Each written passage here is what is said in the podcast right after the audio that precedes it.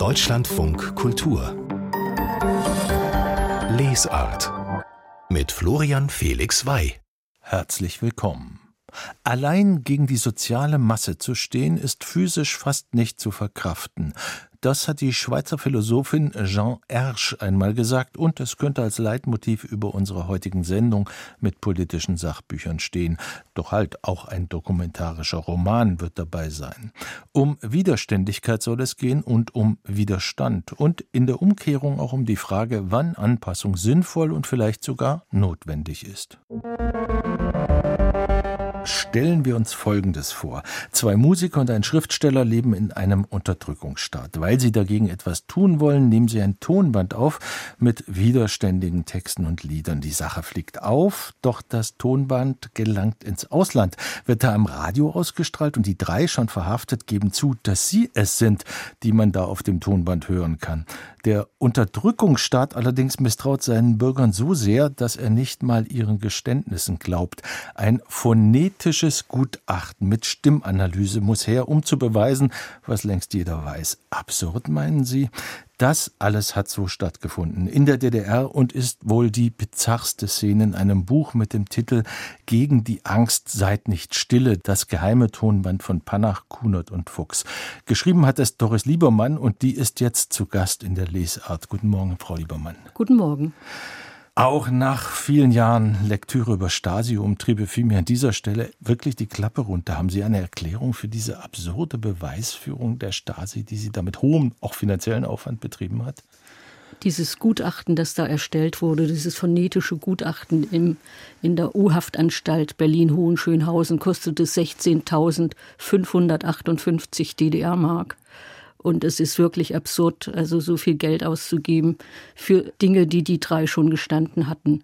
Ich habe aber den Verdacht, dass die Stasi dachte, dass noch andere Sänger beteiligt waren. Also vor allem die beiden Renft-Sänger Thomas Schoppe, Monster genannt, und Cäsar Peter Gläser. Die hatten nämlich da mitgewirkt bei den Aufnahmen, hatten die Technik betreut, also vor allem Monster Thomas Schoppe. Und das waren landesweit bekannte Sänger. Und ich vermute, dass die Stasi dachte, wenn die dabei sind, müssen die auch gesungen haben. Das also man hat sozusagen Spurensuche auf einem Tonband gemacht. Ja, so erkläre ich mir das. Gehen wir mal ganz zurück zu den drei Namen, die da stehen auf dem Titel ohne Vornamen. Panach, Kunert und Fuchs. Wer sind die drei? Jüngere dürften die kaum noch kennen. Ja, Gerolf Panach war ein Liedermacher. Christian Kunert, Musiker, er war Keyboarder bei Renft, war zuvor Thomaner, hatte im Thomaner-Chor gesungen und hat eben eine besonders schöne, ausgebildete Stimme gehabt damals.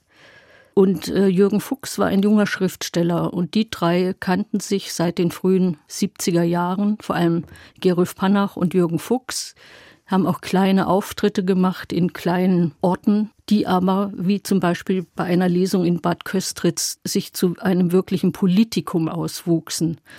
Also die DDR-Funktionäre haben sich darüber so aufgeregt, dass es bis ans Politbüro ging, bis an Kurt Hager.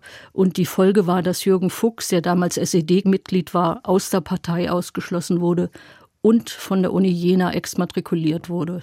Wir befinden uns in Mitte der 70er ja. Jahre. Mhm. Es gab da ja so Anfang der 70er so ein Aufblühen. Man dachte, es wird alles liberaler, ja, ja. aber das ging schon nieder in dieser Zeit. Also Mitte der 70er Jahre war schon vorbei. Das war so am Anfang, als Erich Honecker an die Macht kam und Ulbricht ablöste, war so ein Freiraum in der Kultur, aber das ging auch schnell zu Ende. Und was mich eigentlich am meisten auch jetzt im Nachhinein nochmal frappiert hat, also wie sehr die DDR sozusagen gegen junge Sozialisten vorgegangen ist. Fuchs und Panach verstanden sich ausdrücklich als Sozialisten, die lasen die Klassiker Marx, Engels, Lenin und setzten sich nur eigentlich für eine bessere DDR ein, für eine menschenfreundlichere DDR und wurden so verfolgt und so gequält auch, dass man es eigentlich nicht fassen kann. Mir ging es bei der Lektüre so, dass ich immer hin und her geworfen war und mich gefragt habe. Es sind sehr viele Originalschriftstücke, die Sie haben, nicht nur Stasi-Akten, das ist ja immer eine unerträgliche Sprache, sondern eben auch Briefe von, von den Beteiligten, auch Protokolle und Interviews, die Sie selber in den letzten 20, 30 Jahren geführt haben. Mir ging es immer so, dass ich dachte, ist jetzt zum Beispiel der Gerolf Panner besonders dreist oder besonders naiv in seinem Umgang mit diesen Oberen, die ihm schaden? Also er schreibt persönlich an Honecker. Das ja. macht Fuchs auch, sogar mit mhm. Dutzend mhm. werter Genosse. Und du, ja, ja. haben die nicht äh, erkannt, wie bösartig der Staat ist? Oder ähm, war es tatsächlich nur, ich reize meinen Spielraum, auch wenn ich weiß, dass ich unterliege, möglichst weit aus? Also ich glaube, Sie haben damals noch gehofft, dass es so eine Art Rechtsstaatlichkeit in der DDR gibt und eigentlich mit diesen schlimmen Folgen nicht gerechnet. Ja. Die schlimmen Folgen waren, Sie, Sie landeten alle drei, drei im, im Gefängnis und wurden dann ausgebürgert. Ja, nachdem es im Westen also große Protestaktionen gegeben hat, große Solidaritätsaktionen. Es hatte sich in West-Berlin ein Schutzkomitee Freiheit und Sozialismus gegründet, das eine unglaubliche Pressekampagne organisiert hat, viele berühmte Namen da gewinnen konnte. Heinrich Böll, Helmut Gollwitzer, Romy Schneider, Yves Montand, Otto Schily, Klaus Steck, also alle berühmten Namen sozusagen der Zeit waren da vereinigt und setzten sich für die Freilassung dieser drei ein. Und deswegen konnte die DDR sich eigentlich nicht erlauben, einen Prozess zu machen, weil es wäre eine internationale Blamage geworden. Also es gab gar keinen Prozess. Sie wurden aus der Untersuchungshaft ja. sofort abgeschoben mhm. im Westen. Ja, also nach neun Monaten Untersuchungshaft, fast zehn Monaten. Und wenn man diese Verhörprotokolle liest, also fast tägliche Verhöre, es ist erschütternd, ja. Und es geht eben auch oft um dieses Leipziger Tonband. Bei Panach alleine 41 Vernehmungen nur zu diesem Tonband, zu jedem Detail, also wer ist wann gekommen und jede Minute sozusagen wird da ganz genau ausgeleuchtet. Also dieses Tonband war ein Mix aus literarischen Texten von Jürgen Fuchs und Liedern und, hatte die Länge, das was auf eine Schallplatte drauf geht. Genau, das ist dann auch als Schallplatte erschienen 1977. Da waren die drei sogar schon im Westen.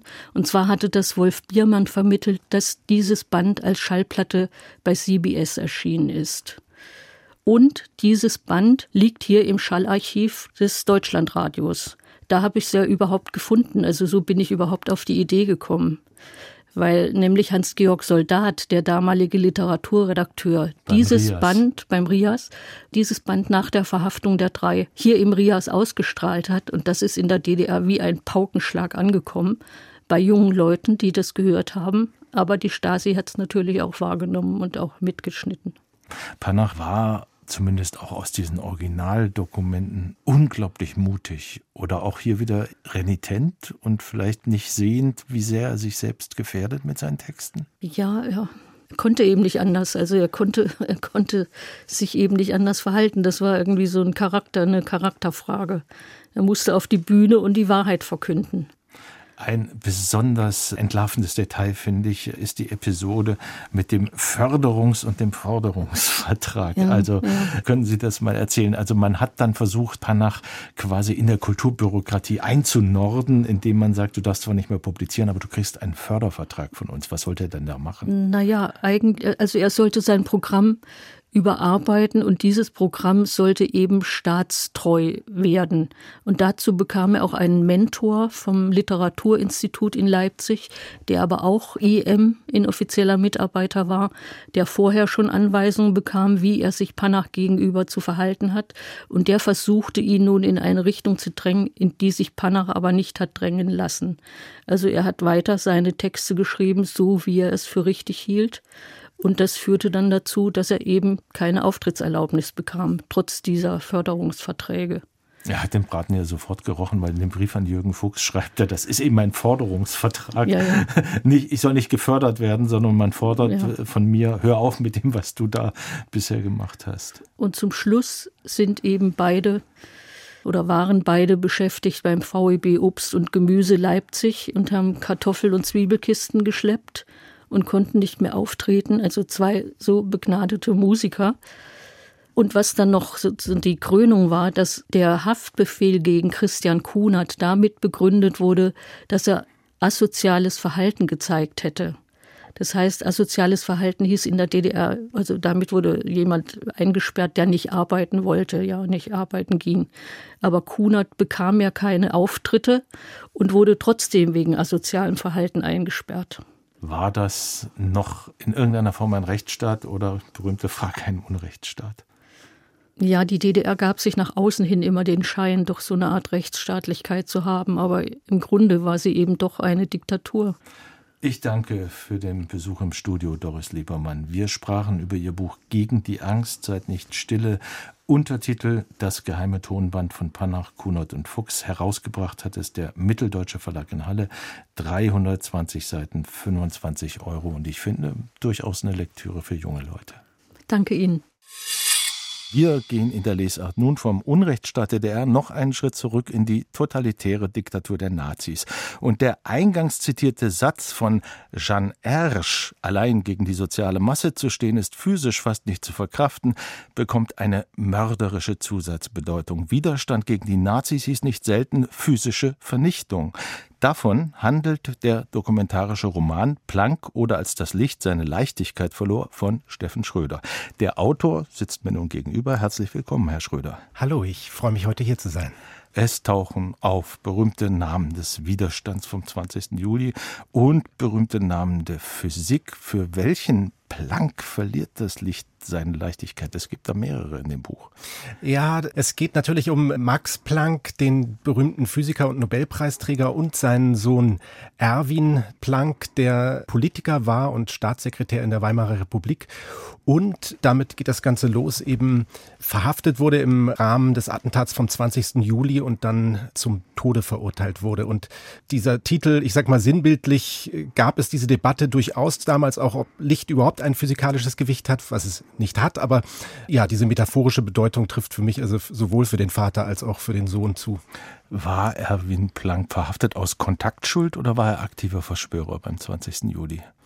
Er war aktiv in der Form, dass er vor allem daran beteiligt war, für die Übergangszeit eine Regierung zu bilden. Und auf dieser Liste dieses Schattenkabinetts, da war er mit drauf vermerkt. Das war das, was man ihm unmittelbar nachweisen konnte.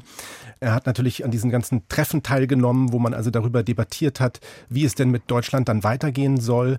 Und man darf vermuten, dass er derjenige war, der ein wichtiges Treffen in Stockholm hätte wahrnehmen sollen, wo es also um die Nachkriegszeit des Deutschen Reichs ging, um wie man mit den Alliierten in Kontakt tritt, um einen möglichst für alle Seiten erträglichen Frieden herbeizuführen.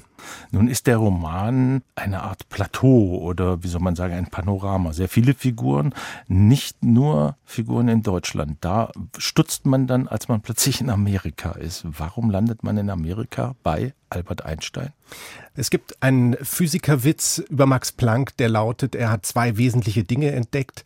Einmal das Wirkungsquantum und zum zweiten Albert Einstein. Er gilt also als Entdecker Einsteins und die beiden waren ja auch eng befreundet und das war für mich also dann irgendwie ein interessanter Bogen und schlussendlich, es geht ja in diesem Roman auch viel über Väter und Söhne und Albert Einstein ist, was seine Söhne angeht, dann doch hat er ein sehr anderes Familienleben geführt als Max Planck. Und da unterscheiden sich die beiden dann doch auch sehr grundlegend, was ihren Umgang mit der Familie, mit dem engsten Kreis sozusagen angeht der Sohn von Albert Einstein, Eduard Einstein, der sitzt in Burghölzli in der Schweiz, eine berühmte Psychiatrie, und ja, ist da quasi interniert sein Leben lang. Ja, mit wenigen Ausnahmen ist er, er hat wirklich Jahrzehnte dort verbracht. Er war überaus begabt und äh, wurde von seinen äh, Klassenkameraden als Genie bezeichnet. Er wollte Schriftsteller werden, hat im Alter von sechs Jahren schon Goethe und Schiller gelesen und ist dann tragischerweise im Alter von ja, knapp 20 Jahren an Schizophrenie erkrankt und hat dann einen Großteil seines äh, Lebens in dieser Anstalt zugebracht mit all den damals üblichen Behandlungen, die ja zum Teil recht ja, grausam waren. Nun reden wir in dieser Sendung über Widerstand. Wir sind im Jahr 1944 eben nach dem 20. Juli. Waren denn die Leute, die Sie da beschreiben, das ist ja ein weites Feld, an sich schon geborene Widerständler seit 33 oder eben doch nicht und sehr spät aufgewacht? Das ist sehr unterschiedlich. Also Ferdinand Sauerbruch, der zum Beispiel auch eine immer wieder mal eine größere Rolle spielt und auftaucht in dem Roman, ist ja für seine Wankelmütigkeit bekannt und ist ja heute auch eine durchaus umstrittene Figur und hat in beide Richtungen tendiert, wechselweise. Max Planck war von Anfang an gar nicht angetan, was die Nationalsozialisten angeht und hat, konnte an diesem System gar nichts Gutes finden, hat sich auch von Anfang an im Freundeskreis darüber empört. Heute wirft man ihm ja teilweise vor, dass er nicht aktiver, nicht lauter sich für seine Kollegen und Kolleginnen eingesetzt hat, was im Nachhinein natürlich immer leicht zu sagen ist.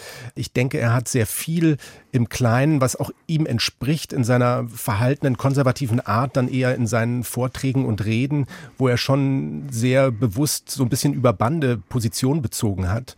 Und sein Sohn Erwin Planck ist von Anfang an der Auffassung gewesen, dass ein Verbrecher jetzt an die Macht kommt. Er kannte sich ja sehr gut aus, da er eben Staatssekretär in der Weimarer Republik war, war also selber Politiker, hat sich dann aus der Politik zurückgezogen und ähm, schlussendlich immer an einem neuen Konzept für ein Nachkriegsdeutschland gearbeitet. Er gehört zu den vielen Hingerichteten im Zuge dieser Racheaktion der Nazis. Jetzt haben Sie ein Stichwort gegeben, Ferdinand Sauerbruch.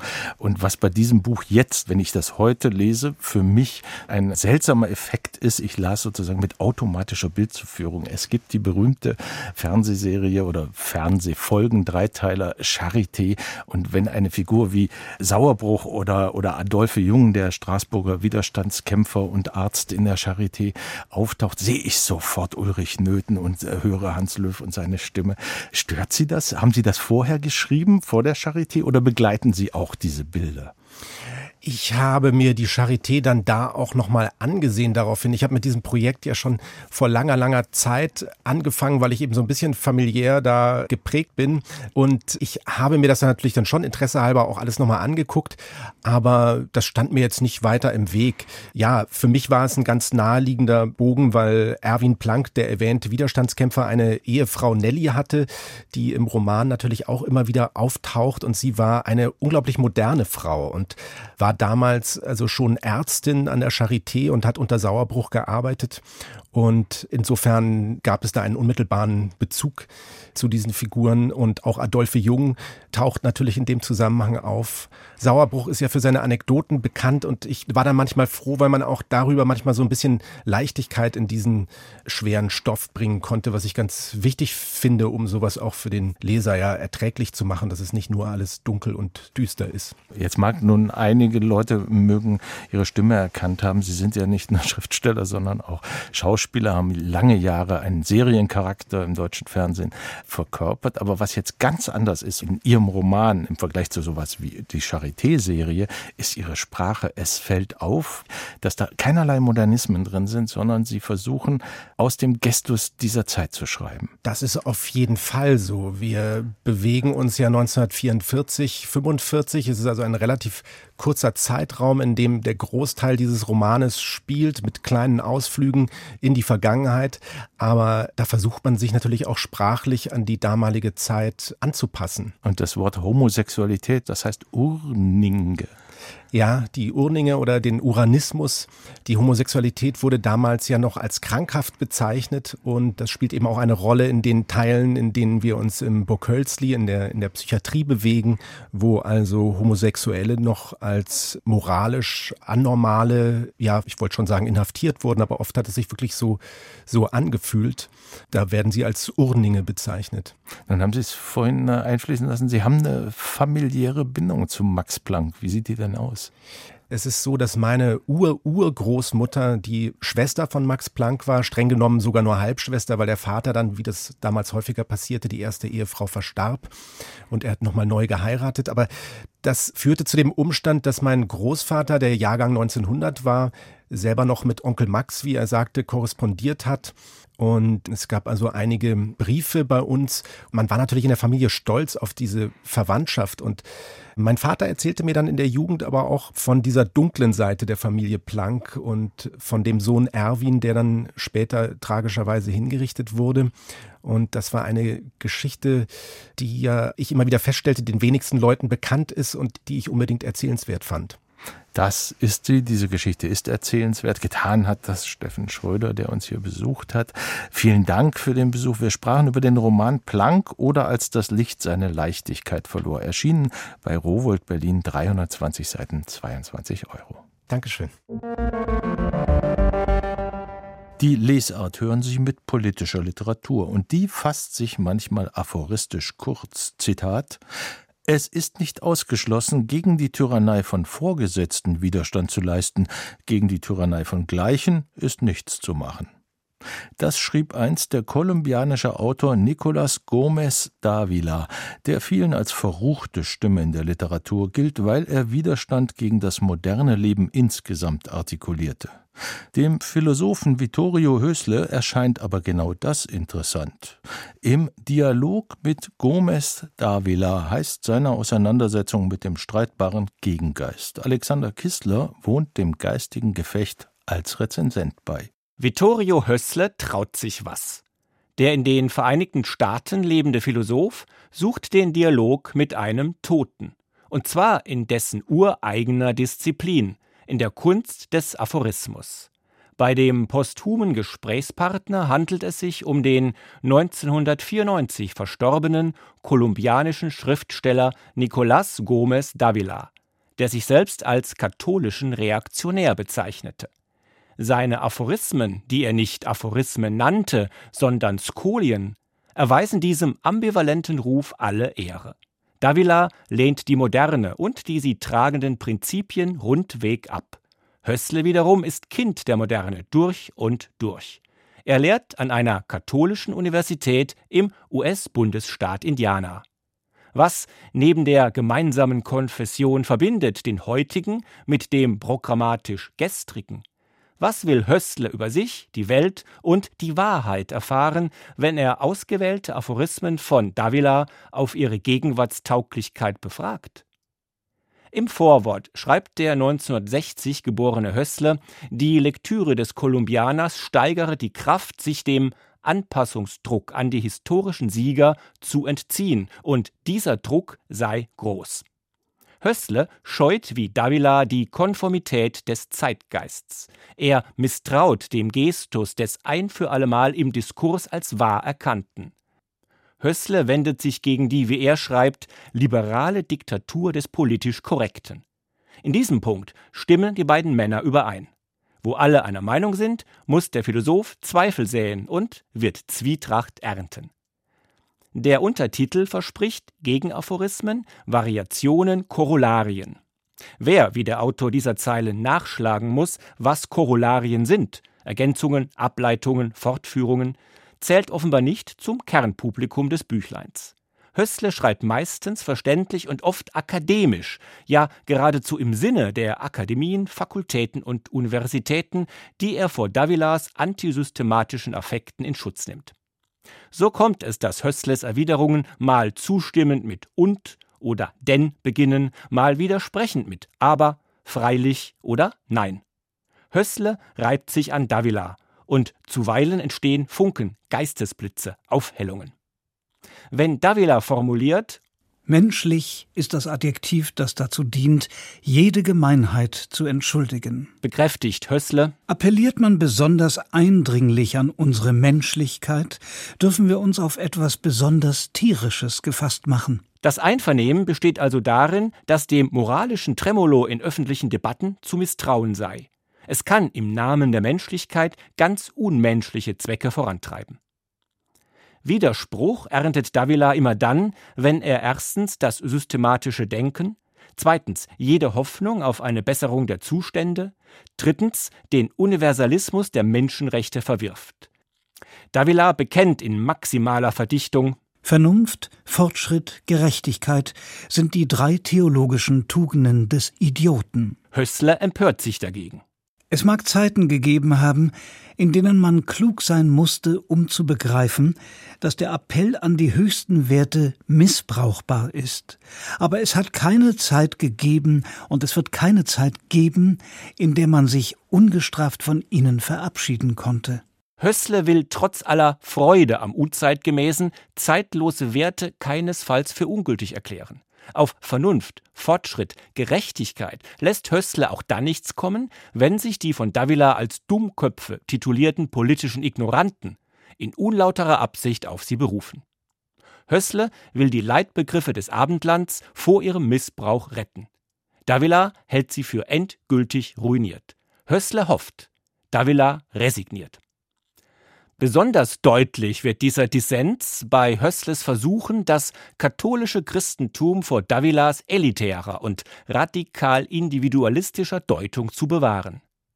Davila behauptet, Reaktionär zu sein bedeutet zu begreifen, dass der Mensch ein Problem ist ohne menschliche Lösung. Hössle gibt Kontra. Christ zu sein bedeutet, darauf zu vertrauen, dass bei intelligenter Bändigung der tierischen Seiten der menschlichen Natur der göttliche Geist den Menschen inspiriert. Als Davila starb, war Hössle 34 Jahre alt. Sie hätten sich begegnen können. Wer aber außerhalb Kolumbiens kannte in den 1990er Jahren Davila? Erst 2002 habe er, Hössle, die Aphorismen gelesen. Insofern war es ein langer Weg hin zu diesem Dialog, der, in Dosen gelesen, erheitert, unterhält und tatsächlich einige Sollbruchstellen der von Hössle wie von Davila verabscheuten Spätmoderne offenlegt. Den plumpen Gegenwartsstolz, den gelehrten Bildungsdünkel, die Selbstzähmung des Christentums. Schade nur, dass der Überlebende naturgemäß das letzte Wort behält. Nur zu gerne hätte man erfahren, was Davila wohl zu Hössles Einwendungen und Zustimmungen einfällt. Aber vielleicht nahm Davila das Fazit zu einem ihm unbekannten Text aphoristisch bereits vorweg. Wer betrachtet, ohne zu bewundern oder zu hassen, hat nicht geschaut. Alexander Kissler über Im Dialog mit Gomez Davila. Gegenaphorismen, Variationen, Korollarien. 200 Seiten kosten 20 Euro. Erschienen ist das Buch im Verlag zu Klampen.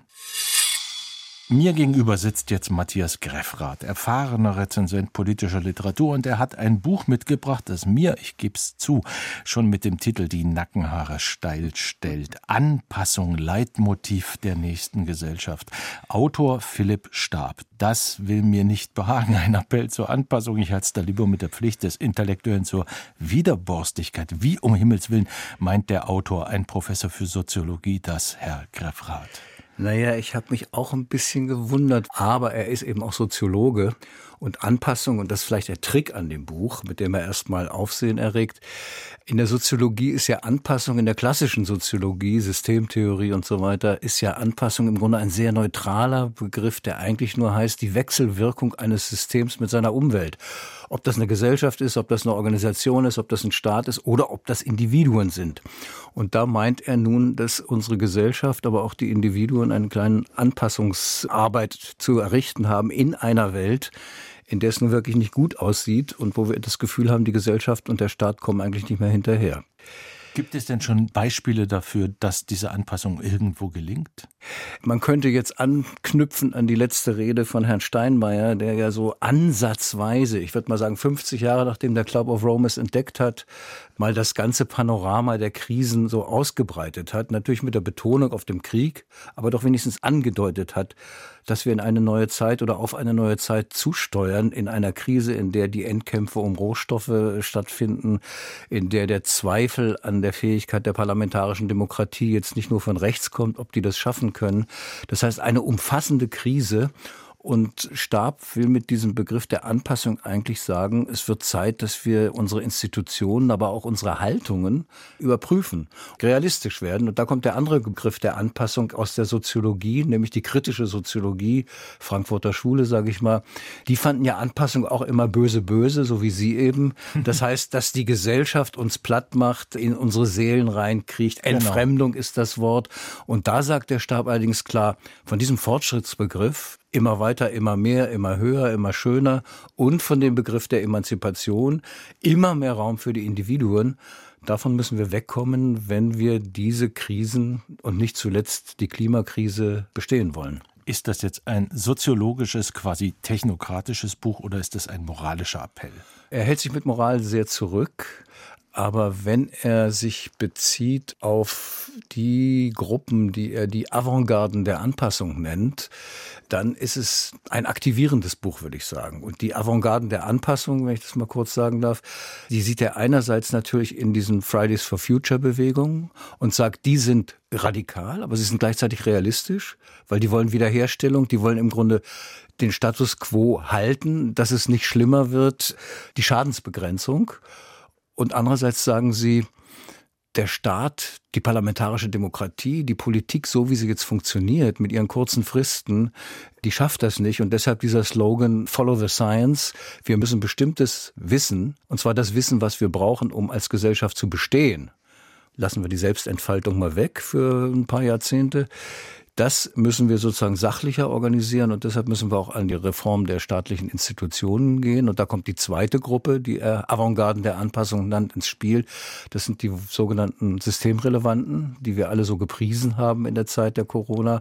Aber weder kriegen die jetzt deutlich mehr Geld, noch hat man das als eine Chance gesehen, das Gesundheitssystem, das Bildungswesen, die Polizei und was auch immer zu reformieren, diese Strukturen anzupassen an das, was nötig ist.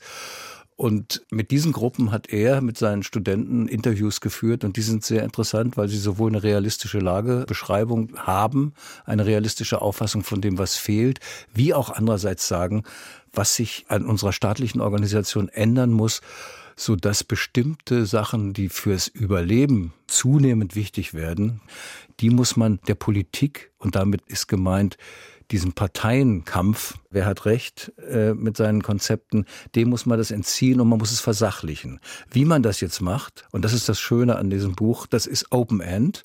Das heißt, es ruft eigentlich auf, den Leser, der nicht unbedingt ein Soziologe sein muss, aber das Buch ist nicht ganz unanstrengend, sage ich gleich dazu, zu überlegen, wie wir denn unsere Demokratie anpassen können an die Aufgaben, die vor uns liegen. Sie hatten gerade diesen kleinen Einschub in Ihrer Rede, sagten, äh, lassen wir die Selbstentfaltung mal schnell für 20 Jahre oder 30 Jahre weg. Das ist doch der klassische Zielkonflikt Individuum gegen Staat. Wo bleiben die individuellen Freiheiten?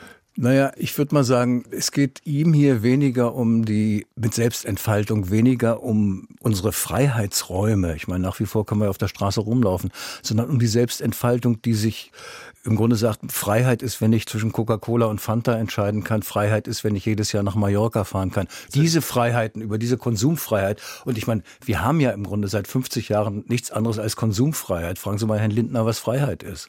Das werden wir bei Gelegenheit mal tun. Danke, Matthias Greffrath, für diese Vorstellung von Anpassung, Leitmotiv der nächsten Gesellschaft. Geschrieben von Philipp Stab, Surkamp Verlag, 240 Seiten, 18 Euro. Das war sie, die Lesart über Widerstand und Anpassung, in der nun Arthur Schopenhauer das letzte Wort haben soll. In seinem Nachlass fand sich unter hingekritzelten Notizen auch folgende Selbsteinschätzung. Mich haben die Unterrichtsministerien nicht brauchen können, und ich danke dem Himmel, dass ich kein solcher bin, den sie brauchen könnten.